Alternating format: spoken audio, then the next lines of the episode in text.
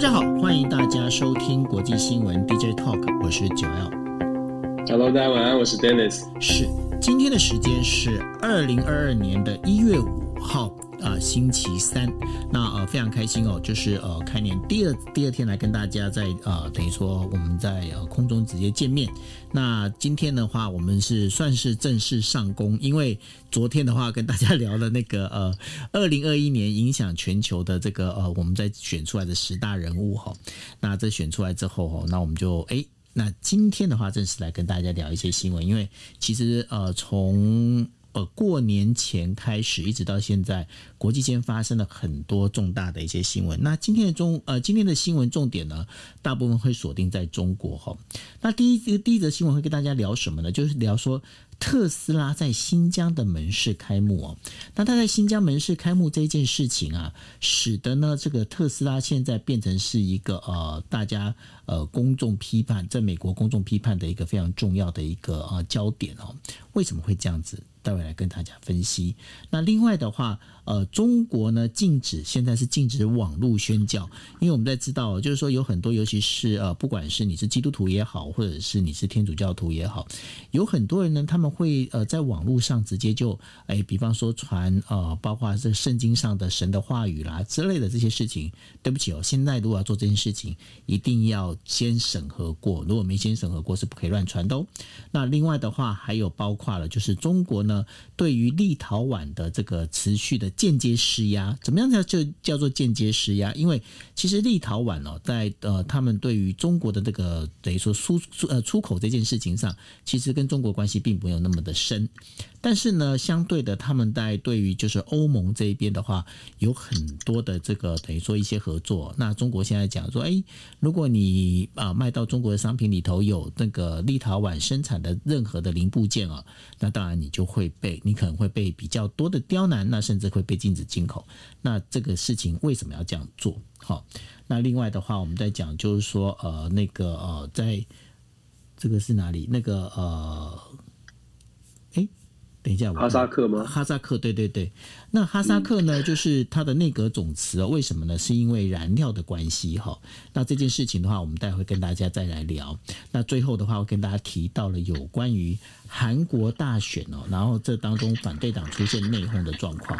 好。那我们进入第一则新闻。第一则新闻是在讲，就是说上个月底哦，特斯拉公司在中国新疆维吾尔族自治区的门市开呃开幕哦。那美国政府认为新疆维吾尔族自治区呢出现所谓的种族灭族这样的一个状况，所以特斯拉这个举措呢会使使得美国人权组织还有美国政府呢对他展开了批评哦。二零二一年的十二月三十一号，特斯拉在微博中宣布已经在新疆维吾尔族自治区的乌鲁木齐市开开设门市，在庆祝开幕式的旁呃照片旁边呢，用中文写了这样一段话，就是说，让我们开始新疆的纯电动之旅。那这个特斯拉的这个 CEO 啊，Elon Musk，他就成了就是。为了中呃，在他是呃中国政府的承认的第一家外资的独立汽车厂哦。那目前呢，中国已经超越美国，成为特斯拉最大的一个市场。所以呢，特斯拉推文呢，被认为是在帮中国政府没有种族灭绝这件事情的立场来做进行背书。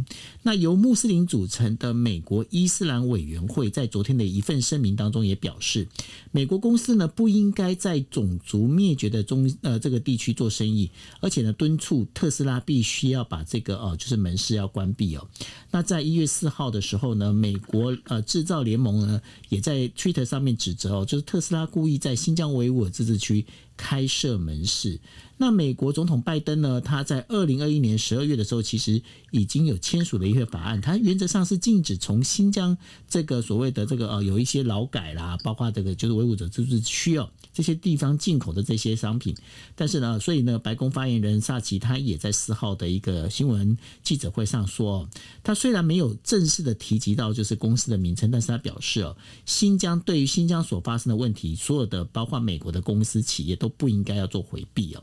那对于这些事情里头啊，当然就是最近有关于新疆维吾尔自治区，还有就是香港的问题哦。啊，那美国、英国呢，他们已经开始进行外交抵制哦。那抵制这个就是北京的东京呃冬季奥运会。那对于这整个一个事情，Dennis，你觉得事情这样的一个发展，特斯拉跟中国之间，他们到底是怎么样的一个关系呢？我觉得特斯拉就是一个利益导向。我们昨天在选 Elon Musk 成为这个二零二一年最有影响力的人物的时候，我们其实讲的很婉转了，就是呃，Elon Musk 对于全球的影响。婉转。对我讲的很婉转，对不对，我讲很婉转了。原因是因为其实特呃，Elon Musk 这个人呢，他当然就是毁誉参半。他好的部分是他这真的公司很赚钱，然后点子很多，影响了全球的金融的金融的这个涨幅很很很，每一次发言都会有大大的波动。可是，在反面来看呢，他除了追求利益之外，似乎在很多我们觉得应该要稍微谨慎的。议题上面，他他完全是站在呃跟大家认知相反的地方，或者甚至是有点像现在这个新疆开开设门市。其实伊朗帽子在过去二零二一年的过程当中，就多次的。真的是公开的赞扬中国，当然中国有它的强项或者它的优势，可是 Elon Musk 他这是完全就是呃重视所谓的商业利益，而特斯拉自己本身这个公司呢，也确实啊，它的股价在去年一整年大家都知道，如果有追有看这个美国股市的话，特斯拉股价去年一整年上涨的幅度是非常惊人的，翻倍的成长。那特斯拉自己本身公司的表现呢，也因为在中国的设厂，让它的交车量哦，就是去年一整年特斯拉。本来在二零二零年底被市场预期，它一年大概可以交交付五十万辆车就已经很厉害了。结果你知道，去年特斯拉交付了九十三万六千台车子，因为这个数据也让市场呢对特斯拉有很多的期待。当然，从利益导向来说，很难很难不说这个投资人呢，呃，就是为什么很难不去理很难不理解，就是投资人为什么要去投资特斯拉？因为纯粹从经济金融投资的角度来说，如果我不管人权，不管所有的事情，所有的你觉得价值有有有有问题的事情你都不管，你只管管说你的钱会不会会不会成长。事实上，你押宝特斯拉，押宝 Elon Musk。其实是，其实去年一年会让你获利很多，只不过在这个经济利益之余，我们要不要去思考一下？呃，关于我们刚刚所谈的，包括了民主价值啊、言论自由、人权话、人权话题，你在不在意？如果你不在意，那么 Elon Musk 可能真的是个英雄。可是如果你在意的话，或者是你退一步来想的话，Elon Musk 确实就如同现在美国媒体对他的批判，你或许是间接的在帮助。这样的这样的价值，这样的这样的一个呃被大家不认同的呃这不认同的作为，你好像在帮他提供更多的动能哦，因为你在新呃中国的这个资呃中国的这个呃投资以及对言就是言谈上面。呃，甚至是给予支持，所以我们在在说在说 Elon Musk，谈到 Elon Musk，真的是真的是要从不同的面向来看，看你看见什么。如果你只是说我手我手上有钱，我要投资，那对他确实是会给你带来收益。可是 Elon Musk 真的并不是一个，嗯，并不是一个很在乎其他人怎么想，也不是很在乎大家所在乎的价值。他在乎的比较像是怎么样可以在荷包里面可以赚更多的钱，追求他。心里想的那些价值，心里想的那些目标，他的目标是上太空、去月球、去火星。他的目标是打造呃非常有趣的科技的新玩意。那这些东西，如果你大家跟他想的一样，那么就投资他；如果跟他想的不一样，或许就可以思考一下。Elon Musk 对全对世界，尤其是对国际政治，想不到居然有。呃，间接的造成很多的负面的影响，这点这点，我觉得这个新闻是可以大家一起来反思跟思考的。是啊，而且这当中哦，我觉得说，呃，就像我在呃之前我也提到了，就我在 NHK 它的一个就是电视节目里面哦，他们在探讨一件事情，我觉得是非常深刻。探讨什么事情呢？也就是说，现在的社会到底你在走的到底是属于社会主义还是资本主义，或者你今天的资本主义跟社会主义之间的话，它当中有哪些差别哦，Dennis，你怎么看社会主义跟资本主义这两个制度呢？我很学理来说，好像好像看起来是不同的不同的概念哦。但是其实，如果你追根究底去看社会主义或者资本主义，它的目标都是要追求人的生活更更更理想，就是希望这个社会可以更朝向某一个理想的状态。只不过设定的理想状态不太一样。社会主义呢，很笼统的说是希望大家均就是平等。社会主义相信希望大家呢都可以不要有什么太多的阶级，大家都是平等的。资本主义认为呢，你有有努力就会有好生活，所以资本我们在大部分的情况之下，受到西方的教育，呃，追随的西方的教育，会比较相信我们努力就会有好生活，所以大家要拼命的努力，然后可能甚至反过来会说，如果你没有成功，就是你不够努力，这是资本主义给我们的一个框架或给我们的一个想象。但是严格说来啊，这两个这两个论述其实追根究底都是希望大家可以生活可以过得更好，但是因为。这个这两种意识形态，它被不同的政治体制呃给拥抱，所以民主民主政体呢，它会比较拥抱资本主义，相信比较开放的社会、开放的制度，可以让大家有比较多的自由发挥的空间。可是。有的时候呢，因为拥抱资本主义，他就会反过来说，嗯，社会主义其实是不好的。在美国，你只要提到 socialism，就是一个负面的想法。像所以，在美国民主党，像是 Bernie Sanders 就会被贴上社会主义者的标签。其实 Bernie Sanders 所谈的，只不过是应该要多收点税，然后把这些税呢，用政府的力量设置各种的社会福利的机制，让。这个比较没有没比较弱势的群体可以得到保护，所以你说社会主义真的真的是全然的呃负面吗？也也不尽然，只不过是大家的解读。那因为社会主义被所谓大部分的非民主国家给拥抱，比较容易拥抱的原因是因为社会主义说的无产阶级嘛，社会主义就说的阶阶级不要。不要有这么多的呃，这个有钱跟没钱不要差距这么大。社会这个政府呢，就会用比较强力的手段去把这个呃收支不平衡、收入不平衡的情况把它拉平。这个时候就会限制到各种的自由发挥，限制到很多的空间。但是因为非民主国家拥抱社会主义，导致社会主义就变成了一个比较负面的印象、负面的存在。所以坦白说了，我会觉得哦。资不论是资本主义也好，或者社会主义也罢，它不应该是全然的对立，应该是应该是可以共存。只不过在政府的选择、政治人物的论述当中，让大家觉得好像都不愿意去思考，不不愿意去想说，嗯，也许。左派的想法有一些是可以参考的，右派的想法也不见得完全的是有钱人就是罪恶哦。怎么样来嗯让这种两种想法在我们自己个人的脑海里面做一个激荡，做一个思辨？我觉得这倒是我们可以呃一起来学习的，因为我觉得作为有批判能力的个人。挺重要的一点就是真的能够思考。那九欧，你今天抛出这个问题，我觉得现呃大家所有包括我，包括所有的听听众朋友，也许可以一起来想一想，我们印象当中那个社会主义共产制度，是不是真的就是像我们刚刚讲的都是坏的坏的？资本主义或自由民主是不是都是好的？如果有这种想法。或是不是在这个嗯，在接下来的这段时间，呃，我们可以一起来学习，怎么样把它融合在我们的心里面，好好的想一想，什么才是我们喜欢的一种制度哦？或许这才是我们这个学习的目标吧。你说这个东西哦，就是我我另外提第二个问题，你想想看哦，就是说在呃我们呃在疫情期间，因为为了补助这些相关的嘛，吼，包括了五倍券呐，吼，那包括了怎么呃任何国旅券。你告诉我，这个是社会主义还是资本主义？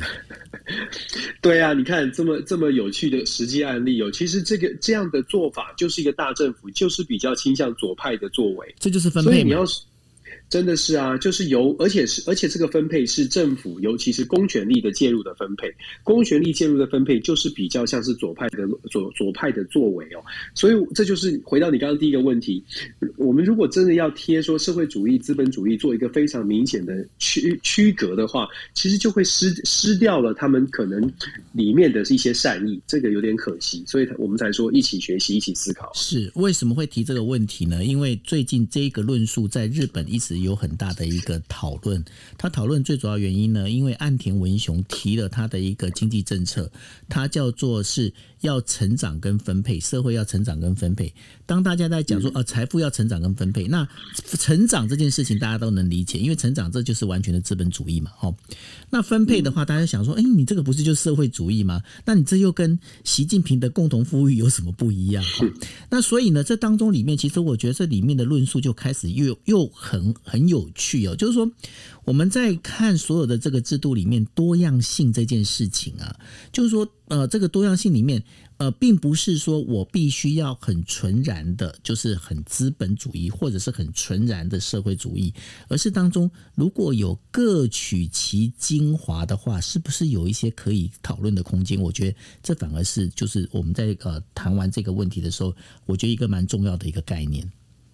真的是如此啊！你我们可以其实你你看这个像美国的体制哦，就是我们比较习惯的这个西方民主的体制。西方民主体制现在都遇到了一个问题，常常谈谈的一个问题就是所得分配的大量的不平均。最有钱的百分之一掌握了百分之九十五以上的资本，在美国就是这样哦。这样的情况是不是公平的？是不是合理的？大家会说，我刚刚讲了，资本主义会让会告诉你说，你只要努力。拼命赚钱，拼命努力，好好读书，好好找一个工作，你好好努力，你就可能可以爬上爬上这个金字塔的顶峰。可是忘记了努力的过程呢，其实有很多外在的条件会有限缩的、限制的。也就是，如果你本身出生在弱势的弱势的族群，或许你再怎么努力，你都爬不到上面。可是你还是会被教育说，你就是好好努力就有机会，就有希望，一个梦想在前面。但是忘记了，如果按照资本主义这样的一个架构的话，完全的自由其实没有公公权力的介入，会让这个社会出现其实隐形的不公平哦。这点其实在，在呃，其实是非常值得大家思考的。包括在台湾，我们其实也遇到这样的状况。没有了联考，真的变得比较公平吗？这个有点扯得远，但是可以大抛出来跟大家思考，一起来思考，就是没有联考之后，是不是？真的，所有的孩子都变得比较公平的在竞争，在竞在在网上寻求他们的呃教育的学位，好像好像可能大家想法会会不是这么理想，对不对？嗯，对。那所以呢，这个问题其实大家可以思考看看哦，这是一个很有趣，因为到目前，我相信我跟 Dennis 我们都没有一个完整的一个，我们可以说我们这个答案是正确的这样的一个自信，啊，对。好，那我们第二题呢，我们要来谈的一样是谈中国的事情哦。从二零二二年的三月开始，中国政府呢将要呃禁止。网络上的网络传教活动，那这在规定中呢表示，以后不可以透过社交平台呢宣传教义或者是募捐哦。那将中呃中国呢这呃中国是这样的做法呢，最主要是要将难以掌握的网络传教活动呢加以封锁，尤其是今年呃准备要召开的这个党代表大会呢，对于这个宗教活动的强化呢，必须要进行控制。负责中国宗教政呃政策的国家宗教事务局、国家宗教事务局还有。就是国家安全部呢，他们公布了一个叫做《互联网宗教信息服务管理办法》，规定呢在主页应用程式、博客还有网络上的广播中所使用的文字、照片还有声音哦，进行传教的活动，必须要获得当局的许可。那拥有十二亿用户的微信，那在宗教团体和信徒呢，他们每天都会自动发送一些教会的一个讯息哦。那根据美国人权组织自由之家的分析。中国有六呃，有大概是有八千万左右的新教呃信徒，还有一千两百万的这个天主教徒哦。那这当中还包括了就是非官方的所谓的共产啊、等于说地下的教会啊。他呃它的规模呢，几乎可以跟中国共产党就大概是九千五百万人哦相媲美。那穆斯林呢，也有将近是两呃。两千一百万到两千三百万人左右，那这所有的当局认为呢，就是通过这个智慧型手机哦，那在这个宗教上呢，要保持一个谨慎的态度，所以从现在开始呢，未经过当局的当局的许可是不可以随便乱发贴文的哦。那这个新的规定里面呢，除了这个就是严格限制，就是网络上的宗教团体跟学校招揽信徒之外呢，呃，还有学校招揽学生之外呢，外国人的在线教学上课哦也。不会被例外哦。他同时还规定哦，不得传播中国共产党领导的不同意的意见，还有煽动推翻民族的这样的一个讯息哦，不得利用宗教干涉国家司法、教育、婚姻，还有社会管理等方面的一个事情。那共产呃，中国共产党的党员呢，禁止宗教信仰。那共产党的这个跟宗教之间本来就是一个很紧张的一个关系哦。那另外的话，其实在二零二一年的十二月呢，中国南方有一个叫做有一个广西壮族的自治区呢，隆安县教育局呢，他又发布了禁止过圣诞节这样的一个通知。他认为呢，就是圣诞节活动呢，是西方发达国家试图将西方的价值还有生活方式移植到中国，所以禁止庆祝。因为它对于中国的传统文化发生了严重的影响。对于这整个这样的一个新闻，Dennis，你觉得中国它开始严格的在缩紧管控，连宗教它都要开始管控，这个意味的是什么呢？然后就我们呃，其实昨天好像也谈到习呃习近平接下来最重要的话题哦，就是就是要稳稳稳住政权哦。二零二二年他即将进入到二十大，对，我觉得维稳是习近平现在很必要做的。他进入第三任期，国内绝对会有反对的声音。那你可以看到他强制的对宗教的这个呃管制，或者是网络言论的管制，某种程度哦。反映出来的也是希望习近平的政权可以稳定的度过这个第三任期的初期。第三任期初期。习近平周边的中共政治局的常委呢，一定对他有有不满的声音，试试图的在酝酝酿一种反扑的力道。那习近平要确定他的这个过渡时期可以很稳定，所以现在出台的维稳的手段是越来越强硬。不管在新疆话题、香港问题，还是现在我们看到，其实在去年十二月二十几号有公布一个新的关于，就是今天我们谈的这个宗教管宗教的这个网络不严禁外国人在网络上进行宗教的传教，或或者是。是反对政府的意呃，反对政府的讯息都会被管制。这些动作呢，就像我们说的，维稳是习近平现在非常重要的事情。至于说国内刚刚提到的这个呃，是不是强就是要？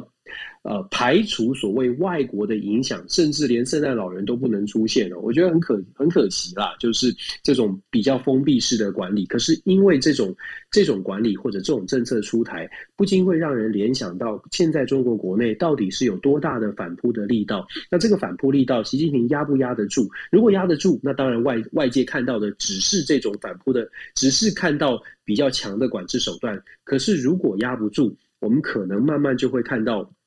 所谓的抗争的事件，或者是各地的反弹的声音，甚至会有内部的人出来，可能呃有反对的声音哦。这个也也许在二零二二年会有会会看到这样的情况。那这就是我们要继续观察的。中国内部一定有很多的挑战。不管你觉得中国是不是在硬体上面有很多的进步，或者是发展的多好，经济表现如何如何的优异，或者是中国崛起，如果你觉得是呃一切都是美好的，请不要忘记美好的事情背后也一定会有一些挑战跟这个困难存在。那同样的，如果觉得中国很弱，中国一定会垮，或者中国一定会这个撑不住，也也也可能要稍微的谨慎一点，因为中国现在的强力手段看起来。外在的力量呢，很难去做做干预。我们等下第三题会谈到立陶宛哦，其实它某种程度反映出外在力量现在很难去真的对中国内部有什么样的影响。尤其我们在刚刚第一题讲到，像特斯拉这种私人企业，在利益导向导向的情况之下，很多人其实是选择站在中国，或者是呃，就就是呃，以赚钱为目的吧，以赚钱为目标哦。这种这样的作为，其实某种程度呢，也给中国的政府有一些喘息的空间，或者是有一些这个呃可以继续运作的操作的一些呃手手呃工具吧，这么这么来说，所以我觉得二零二二年呢、对中国来说呢，内部的挑战不少，外部对它的影响呃。恐怕有限，在这样的情况之下，中国一定还会在国际舞台上面扮演非常重要的角色。那当然，我们比较关心的是两岸关系哦。我觉得两岸关系也是要非常谨慎的来面对哦。因为中国如果真的，其实昨昨天九号你有讲到嘛，中国如果出现变局的话，台湾真的要谨慎，不是不是说哦，中国变局，我们大概就不能不能在旁边拍拍手而已，这个是不对的。对对对，其实我们是要谨慎来面对中国出现的任何的状况，这个非呃非常重非常重要。是因为呢呃，简单讲就是说现在哦呃地球是平的哦，所以说呃哪里发生事情呢，牵一发动全身，所以这个当中呢，大家其实为什么要去关注国际新闻的原因也在这一边，因为有时候这个蝴蝶效应哦，就是呃。加州这个一个蝴蝶拍翅膀，我整个整个可能在上海就是已经起了大海啸，所以大家一定要小心这件事情。那当然了，这我们就提到了，就是呃，中国对于波罗的海的这个立陶宛哦，它现在开始展开了一些报复。那最主要是因为呢，立陶宛加强了跟啊、就是蔡英文政府的之间的一个关系哦，那造成了跟中国发生了很严重的冲突。那尤其是呃，立陶宛允许呢，台湾在呃，就是呃，立陶宛首都呢开设代表机构。那立陶宛外交官呢，只好被迫离开中国。那加上立陶宛的出口产品呢，它现没有办法去通过。中国海关的检验哦，那以立陶宛为成员国的欧盟国家呢，对于这个。呃，出口到中国这个受到影响这件事情哦，欧盟已经开始展开回击，但是呢，老实讲，欧盟它也已经受到波及哦。那这使得这个呃，就是中国跟立陶宛之间的这个冲突呢，开始在欧盟之间蔓延起来。那台湾呢，在去年十一月十八号的时候，在立陶宛首都维尔纽斯呢，开设了就是以台湾为名的一个代表处哦。那遭到了这个强呃，这个中中国的一个强烈反弹哦。所以说，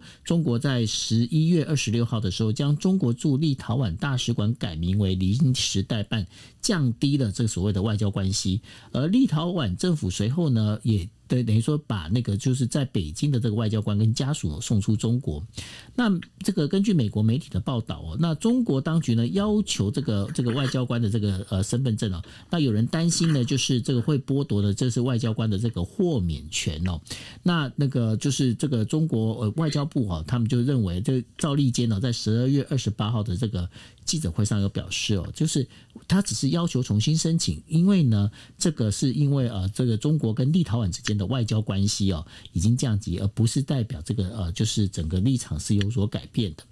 那在十二月初的时候，欧盟就说了哈，就说，哎，这个来自立陶宛的货物当中啊，被开始被中国拒绝清关了。那那个欧盟的欧盟委员会执行副呃副主席东布罗夫斯基呃，他在就是十二月二十四号的时候啊，他也表示说，呃，就是如果欧盟的国家哈，这欧盟国家的产品里头，它有包括了立陶宛的这些零件哦，零部件的话。好像没有办法通过中国海关哦，那这就是呃被怀疑是中国对于立陶宛的产呃所发生的一个报复。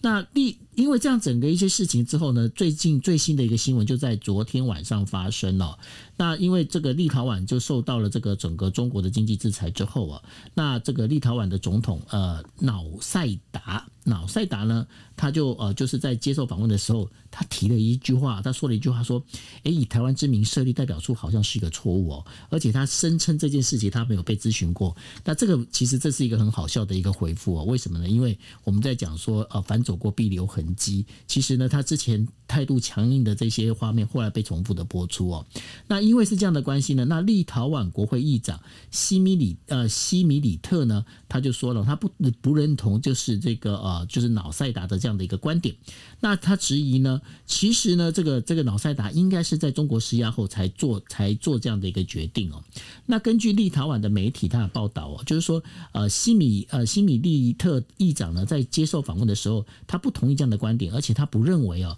就是以台湾之名设立代表处是一个错误。建立在价值观认同上，呃，认同上的那个外交呢，是不会轻不会轻易转向的哈。那对于这整个一个事情哦。呃，Dennis，你看这个整个压力哦，在立陶宛这边压力算是排山倒海，呃，倒海而来啊。而且呢，立陶宛当时之所以能够这么的坚挺的抗中，有一个很主要原因，其实还是跟经济有关。因为呃，我们仔细看一下，其实立陶宛原本它由它这边输出到中国的这一些货品呢，就是跟中国的这个呃出呃出口贸易其实并没有那么高。那现在反而是中国用打擦边球的方式。来把欧盟整个搅进来，那这对于欧盟以及欧洲全体的这个国家里面对中国的印象会不会变得更加恶劣呢？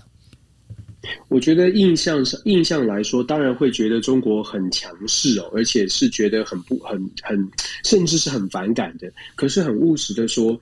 最后我就想问，呃，问你跟跟线上的所有的听友，请大家一起来想一想哦，如果你是立陶宛或者是欧盟国家的领导人，对你来说，如果遇到了这么多的麻烦或者是不方便，你会不会觉得少一多这个多一事不如少一事？那就不要来，不要来这个这个挑战中国。就就继续可以做跟中国做贸易，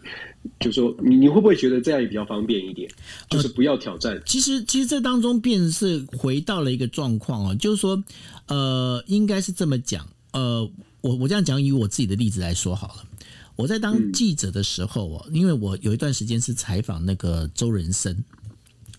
啊，周仁生，我不晓得说，这可能线上线上有很多朋友应该已经不知道周仁生是谁了哦。周仁生呢是当时有名的电玩大亨，电玩大亨。对，好，那为什么要提周仁生？因为呢，周仁生当时呃在整体的社会印象其实印象非常的恶劣，那非常的差的一个状况。嗯、你知道周仁生的那个特助，他拿了三万块给我。要给我，然后告诉我说：“哎，那个你可不可以帮我，就是等于说我们做一些比较属于洗白的这样的一个报道。”好，那 Dennis，你同样的问题我回复给你：三万块拿还是不拿？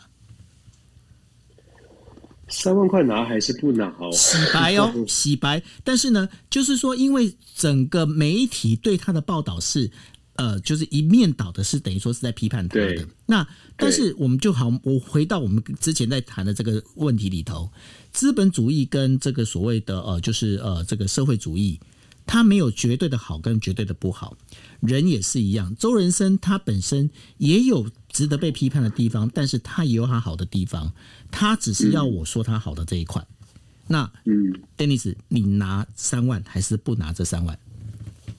我觉得就要看当时你对他的态度，或者你对他的印象是自己喜欢还是不喜欢，然后再加上你要考虑到说你自己，你这三万块钱来说，对对你来说是不是非常非常需要的？如果你的条件，你本身的条件是可以承受，就是不要这三万块也没有差，那或许你的选择会比较多。我我我我就想用这样的讲法呢来去呃就回应，这就是回应到你刚刚的这个问题的，对不对？对对对，没错。因为我们要知道，我们当然站在台湾的角度啊，会很。期待大家都硬起来，对不对？因为 对我们来说当然是这样，我们很期待。可是别忘了，欧盟的二十七个国家，有一些国家它是需要的，它是会觉得不行不行，我就缺这三万块，我就是需要做贸易哦。这是为什么？我们刚刚讲说到目前为止呢，现在欧盟它的它的影响力就变得很重要。欧盟到底能不能硬起来，做出什么样的宣示？欧盟讲了很多，但是行动上面来说，除了声明之外，其实这是欧盟自己内部也也也很多的媒体都在做批判的。到目前为止，虽然欧盟有发言表达支持立陶宛，就是来对呃面对中国要力挺立陶宛，可是除了发表声明力挺之外，我们要注意哦，没有看到实际的行动。譬如说，当立陶宛的货物。间接的，在透过其他的国家，其譬如说德国或者是其他的国家，采用了欧立陶宛的原物料，也被中国清关挡在关外的时候，欧盟有没有说不行？中国不能这么做？整个欧盟是团结的。如果呃中国要做这样的动作的话，欧盟可能要做什么样的抵制抵制的行动？现在欧盟没有这样做。不敢不能说他们不敢这么做，而是现在还没有下决心这么做。可是就有很多的说说法是说，如果欧盟不愿意下决心，团结起来，就是面对中国目前的这个这样的动作，做出比较实际上面的回应，那么中国当然会觉得，那我们就继续，我选择不买用立陶立陶宛的商品，或者是不让你用立陶宛原物料的商品进到中国，这是我中国的选择啊，这是我做生意的选择，你能奈我何？这个时候。就像我们说的，如果欧盟只是说而没有太继续的行动，就会导致现在的欧盟其他的一些小国，在他自己的国家还还需要跟欧盟做生意的时候，他就必须思考了。诶，那接下来是不是中国说了我最好配合，否则我可能都会遭遇到跟立陶宛一样的危机。大家要记得哦，立陶宛跟中国的贸易还不是很重，还不是很大的量的，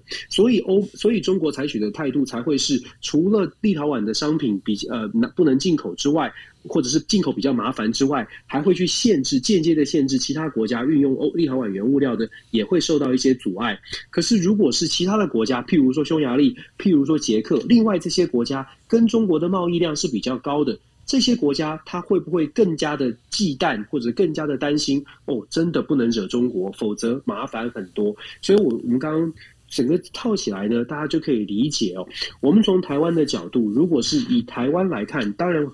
会希望欧盟国家大家都硬起来，都大家都大家都讲所谓的价值外交。可是真正的价值外交，在实际的运用上面来说，会遇到的是。国内的私企就是私理私部门，就是企业界也会有所反弹，因为他们看重的是怎么生存哦，他们的员工怎么生存，他们的产产品怎么卖出去，怎么样做出这个平衡哦，是欧盟的挑战，其实也是全世界如何面对中国的很大的挑战。然后我很想讲，很快的讲一下立陶宛现在哦，其实立陶宛在国内的政治上面呢，它也有分歧的。目前支持台湾，包括我们呃，就是说所谓的立陶宛外交部或者是立陶的总理席莫尼特，他目前呢跟总统的关系确实是比较紧张一些，所以才会出现总统去公开讲说，哎呀，这个当时这个用台湾为名，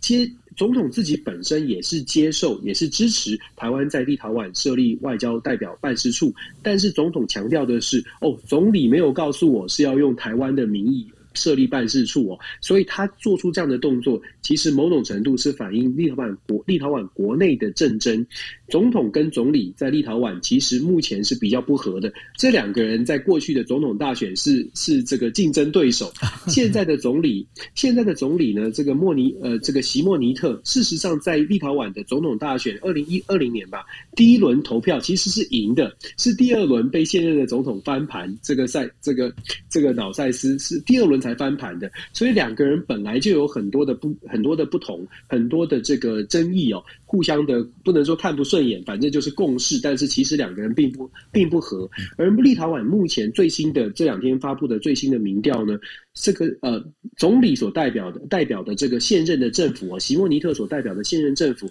其实他的民调支持度来到了十年的最低点。这当然不是只有两岸的关系，这两岸关系其实并不是重点，重点在于目前的席莫尼特。他面对立陶宛国内的一些金融的危机，或者是经济的表现，表现的并不是并不是很理想哦。这样的一个民调，也让总统有说话更大声的可能性。我们回到立陶宛的国内政治来分析，我们就可以理解。我们说外交是内政的延伸，所以当我们了解国内立陶宛国内的政局的时候呢，我们就可以解读为什么总统会这个时候跳出来讲这句话。所以整体来看哦，我觉得台湾继续在欧洲的国家要要努力的务实的呃建立所谓的友好的关系，这是毫无疑问的方向。只不过在手法上面，可能要更加的去了解每一个国家，欧盟每一个国家国内政治的眉眉角角，可能可以帮助我们走得更长更远哦。这个友谊也会打得更深一些。对，其实呢，这个部分的话。我觉得这也是外交部应该要努力的，就台湾外交部应该要努力的。为什么呢？台湾外交部呢，就像我我在整个记者生涯里面，我经常会发现一件事情，就是台湾外交部有时候在押宝，我也不晓得到底是为什么，有时候都总是押错宝。像我我经常提的就是呃过去的那个柬埔寨。那柬埔寨就是整个押错宝哦，那押错宝之后呢，那当然就后面的后续就是一盘倒哦。那所以呢，在这部分的话，有时候有时候这个这个绵绵角角啊，尤其是在外交这件事情上，我觉得有很多的功课哦，其实是要学，然后要看那该怎么做。我觉得就是外交部的同仁们，就是请好好努力，真的。嗯，我觉得我觉得你讲到的重点，然后我自己在国外哦，包括你的经验还有我们的经验，其实我们都看到，就外你知道外交部他们不是自称他们是魔法部吗？对，你知道，嗯，没错啊。为什么他们叫魔法部？因为就是少少的人，可是却要做超级多的事，是这是我们自己亲身的感受。所以某种程度来说，外交外交人员也蛮辛苦的。那另外一方面，我们也必须说，为什么我们要做 DJ Talk，就是希望大家更加的关注我们传统只关心美国、日本。或者是两岸关系。其实世界真的很大，世界很大的意思是说，如果大家可以多多的了解这个世界很多的地方发生的变化，或者很多地方看待国际事务，真的不是从台湾看的这个角度，也许我们可以在。人民的角度呢，帮助或者是了解外交人员的辛苦，或者是甚至在国民外交的层级，可以多做一点事情哦。当我们看清楚国际局势，或者是至少有稍微的了解国际局势的时候，也许台湾整个对外的关系呢，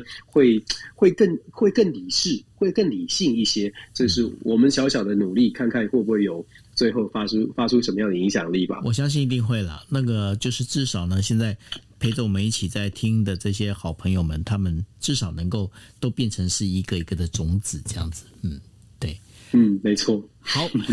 好，那我们接下来呢，再讲就是呃，中亚的哈萨克斯呃哈萨克斯坦哦。那哈萨克斯坦呢，因为最近大家知道现在的液化石油气哦 LPG 它的一个价格飙升哦，那所以呢，造成了哈萨克呢，它整个一个全国的，就是在开始进行抗议哦。那根据塔斯社的一个报道里头啊，这个哈萨克最大的一个城市阿拉木图的政府设施呢，遭受到了示威者的袭击，而且呢，包话连总统官邸都被占领哦，那所以呢，后来呢就决定哦，就是由那个由总理所领导的这个总理马林所领导的这个内阁啊，就开始要进行总辞，那然后由第一副总理呢斯米洛夫呢来接任，那其他的这个内阁里面的那个部长啊这些成员呢，要等到新内阁整个就职之后呢，他们就一起一起就要辞掉哦。那因为的这整个能源价格上涨，那 LPG 的就是我们在讲的就是呃天然气的价格啊，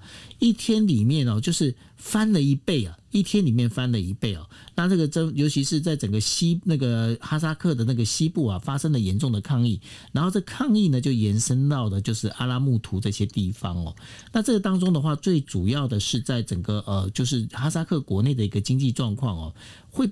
造成的就很多的这个经济状况的一个影响，尤其是他们现在唯一要做的事情，除了那个总辞之外呢，他们要暂时呢对于汽油呢进行所谓的这个控制价格哦，让它能够维持在就是呃去年的这样的一个水准哦。那对于这个哈萨克，其实这当中还有一个很重要的一个问题，就是说天然气的问题，现在好像也变成是全球的很大很关键的一个重点了，对不对？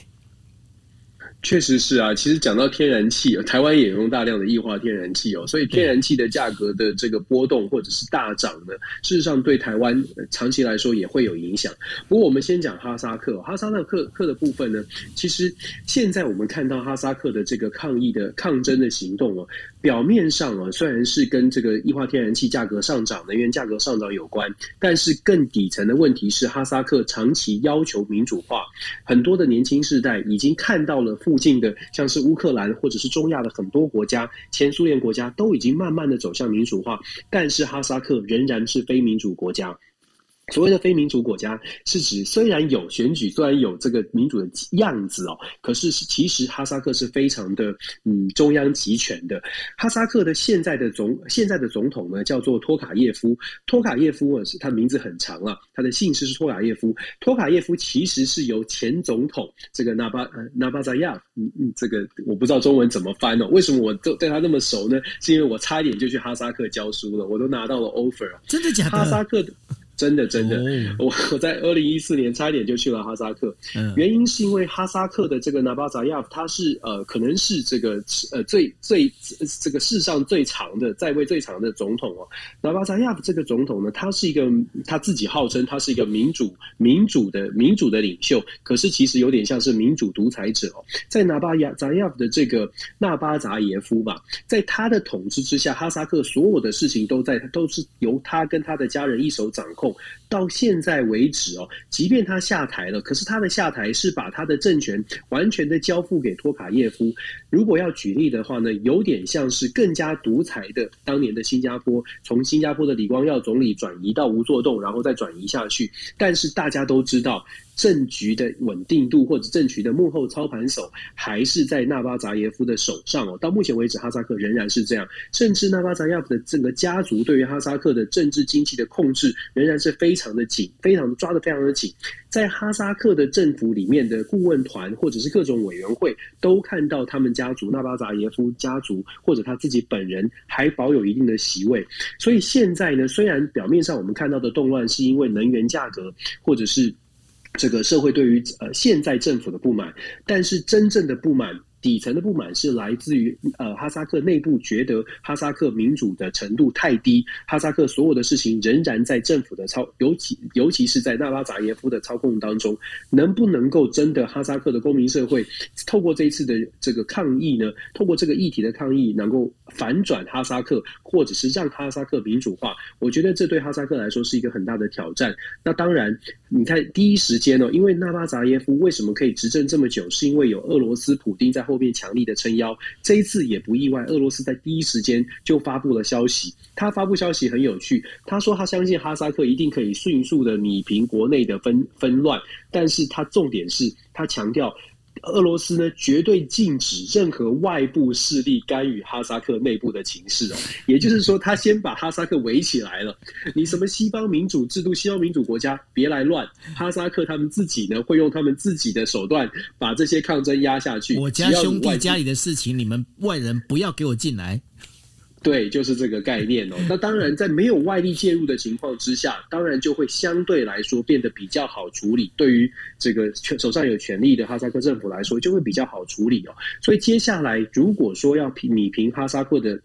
哈萨克内部的这一次的抗争呢，当然有可能用强硬的手段。不过在强硬的手段之前，或许哈萨克可能，譬如说做出一些呃象征性的动作，动作就像我刚刚说的，也许纳巴扎耶夫会从。部分政府政府的顾问的名单上就当中呢，移除移除这个名字，可是这样的移除的动作或者是这样的象征举动，能不能满足哈萨克的这个民民众对于民主的期待，这个就有待观察了。哈萨克的公民社会是不是已经到了？嗯，这个这个压力锅要爆炸的这个程度哦，我觉得这会影响整个哈萨克的呃未来的发展。哈萨克这个国家它非常的寒冷，哈萨克，但是哈萨哈萨克其实在石油在能源上面其实有蛮丰富的蕴藏，所以在过去的这几十年，其实哈萨克在中亚我们虽然关关注不多，但是它的发展其实是相当不错的，就是以自己国家的发展来说，其实是相当不错的，所以。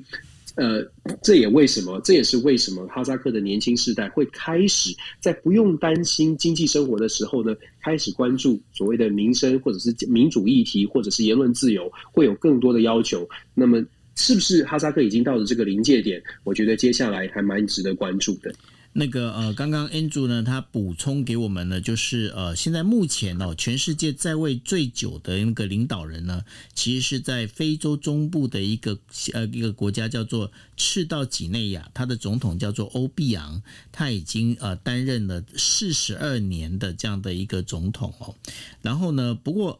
虽然说他们这个国家不大，然后他的人均 GDP 又比台湾还高，然后呢，不过最主要是因为他们权贵家族都是住在首都岛，呃，像是那个摩纳哥一样，那所以呢，那个非洲非洲本土就是还是完全的一个非洲的一个状态。这是 Andrew 补充给我们的，因为我刚刚看到了那个他们总统的名字叫做欧碧昂，我不晓得为什么我脑袋一直在想到碧昂斯。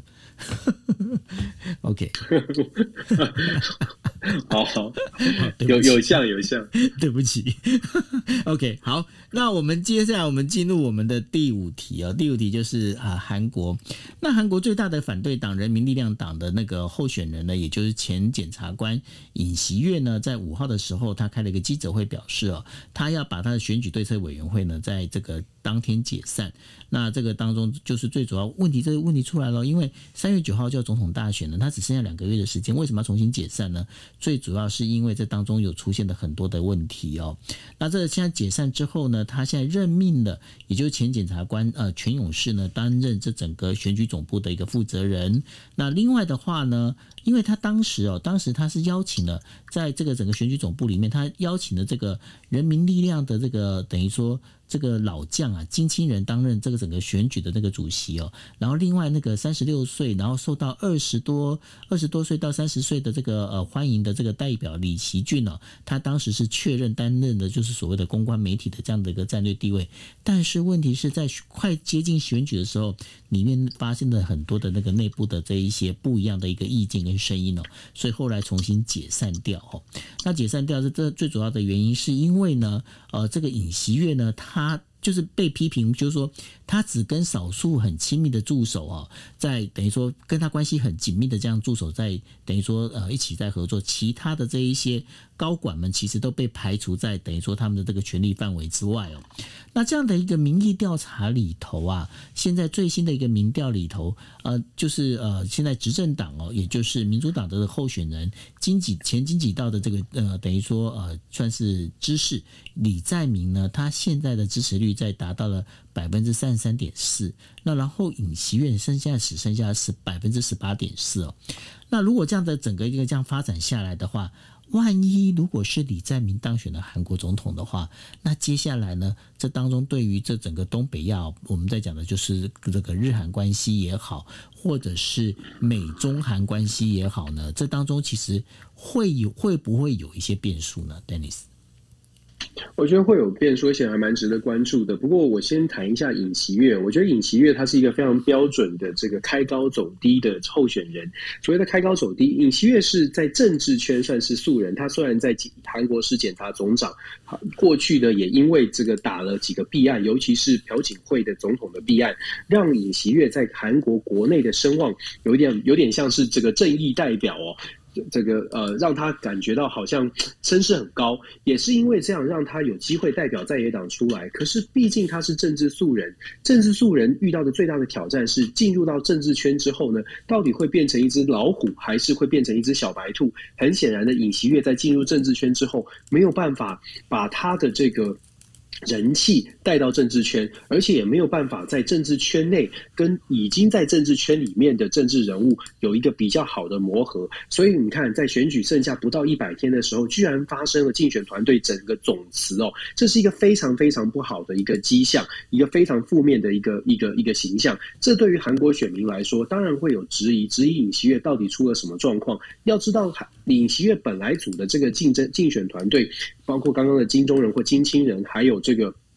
年轻的国民力量的这个本来声势很高的党代表的这个人选，这党党党党代表呢，都有一定的民意基础。所以当他解散竞选团队的时候，其实韩国选民就会开始出现问号：到底尹锡悦是不是能够调和顶耐？到底你觉得到底有没有一定的领导的这个能力哦？所以以现在的平均民调来看，确实已经出现了黄金交叉，就在十二月份出现了一个很明显的变化。代表执政党的李在明现在在民调上面变成领先了。虽然韩国民众还是觉得有机会在野党会翻盘，但是以个人的民调来说，现在尹锡悦是不断的往下滑。那现这一次的韩国大选呢，有几个有有一件事情蛮值得一提的是，这次的韩国大选并没有特别的核心议题，也就是没有特别哪一件事情会让韩国民众觉得，哎，这次总统大选很重要。跟过去可能总统大选当中讲究讲究清廉啦，有一些。本现任的总统有一些贪污疑云，讲究清廉，或者是有非常紧密紧绷的这个南北韩关系，这次看起来没有这么多。强强强而有力的核心议题，没有核心议题的意思，代表的这次代表的是这次的韩国总统大选，可能一些枝微末节的小事就会影响选民的观感，或者是选民的投票意愿。所谓的枝微末节的小事，在最近已经慢慢出现的，就是韩国的大选里面呢、啊，在新闻里面慢慢会出现，像是对于李在明他儿子可能有一些这个这个呃这个买春的一些消息，然后就会浮上台面哦，变成负面选战，引起。医院呢，他的太太在学历造假的风波上面也造成，也是打成负面选战。但是整体来说，都是这种小的事情哦，会会变成这个新闻的焦点。反映的就是我我们刚刚所说的，这次韩国总统大选并没有一个核心的话题，也是因为没有核心的话题，在最后的七八十天，如果有哪一件事情爆发，考验的就会是这个政治素人对上有经验的李在明，谁能够以这个谁能够化解政治危机，谁能够有比较好的手段来化解政治危机哦。我们举一个例子，昨天北韩在发射的一个弹道飞弹。那面对北韩的话题呢，这个弹道飞弹影响当然是韩国的国家安全。面对北韩的政策，这两个候选人其实在北韩政策上面就有蛮明显的差距。北韩政策，李在明强调的是，他不会走延，不会完全延续文在寅一心想要求和的这个路线。李在明说，如果北韩威胁到南韩的国家安全，他一定会想尽办法跟呃盟友合作，来捍卫韩国的国家安全，捍卫国家的利益哦。这是李在明很清楚的论述。可是尹锡悦对北韩就支支吾吾，因为他并没有真实。呃，面对北韩的这个经验，所以尹锡悦在北韩政策上呢，他就讲说：“哦，我们会。”我们会想办法跟美国还有跟日本好好的谈一谈，怎么样来处理北韩的问题。从刚刚我说的两者的对于北韩的政策，可以想象，如果北韩的力道加得强一点，在韩国的大选当中慢慢发酵，大家就会去检视韩国总统候选人未来的总统是不是能够处理北韩议题，是不是能够保护韩国的安全。目前看起来，李在明跟尹锡悦在北韩问题上面可能高下是很清楚的。那对于刚刚九二所提到的日本跟跟韩国的关系，还有美国跟韩国的关系，李在明呢？虽然对，当然对日本来说，李在明的态度是比较让人担心的，因为李在明跟比较比走的是比较传统的这个日日韩继续有冲突的这个路线，尹锡悦则是比较友好日本的这个路线哦。对日本而言，当然日韩关系比较期待尹锡悦可以可以得到这个执政的机会，可是以目前看起来，尹锡悦的民调。节节败退的情况之下呢，我相信日本也会开始做出调整。当然，李在明为了胜选，一定也不会去大一一定不会特别的去针对日本的话题去做一个比较激进的论述。就算要激动，也是当选之后。所以接下来，我觉得在韩国的大选当中，我个人并不是这么看好尹锡悦，除非有重大的事情、重大的弊端发生在李在明身上，否则的话，很有可能哦。韩国会出现呃这个执政党继续执政的呃这个现象，那呃当然我们之前说过，文在寅也真的非常有可能成为韩国史上第一个下台之后没有被关的总统，这些都是我们后续可以观察。对对，平安下庄，没有没有没有被关的总统，接下来我们非常值得观察。其实我我必须说，韩国其实挺重要，对台湾很重要。韩国的总统只有一任，只有五年。可是韩国这几年在各方面的这个进步，或者是呃，尤其在科技产业上面的进步，是世界都看得见的。那我们也知道，韩国的科技的进步，代表的是台湾的半导体产业有一个非常强的竞争对手。之前我们有说过，韩国设立了好多二零三零的各种的计划，K 半导体、K 电池，尤其是 K 半导体，根本就是剑指台湾哦。所以未来韩国的总统如果在产业上面有更强而有力的愿景或者是计划，其实它不只只不仅仅是韩国有有可能更加的发展跟繁荣，某种程度对台湾来说也是一种挑战。这个是可能要从长计议，尤其在台湾看待韩国，可能要稍微的准备哦，准备韩国这这个继续突飞猛进的时候，台湾在产业上产业界怎么样保持我们的优势？我觉得这个是观察啊韩国总统大选另外一面，尤其是从台湾的角度来看发展中的韩国，可能要特别注意的部分。不过呢，这当中我觉得，Dennis 你在刚刚在提到这整个韩国的这整个呃，算是总统选举这件事情里头啊，你提到了一个关键，我觉得还蛮有趣、蛮有趣的。那我想要请教你的，就是说，在总统选举这时候啊，为什么他们找不到一个可以去？有可以去谈的一个话题，因为老实讲，在韩国呢，他们不管说呃这个整个国家社会里头啊，我们在讲说，包括了这整个贫富差距也好啦，然后呢，还有这相关的这些，包括等于说高龄化、少子化的这些问题也好，其实他们其实问题都还蛮严重的哦。那为什么为什么反对党？在这部分，他们找不到一些供给点，就是这个好的着力点。这原因在哪里？是因为团队的问题吗？还是就是其实这个对他们来讲，这不会是一个问题呢？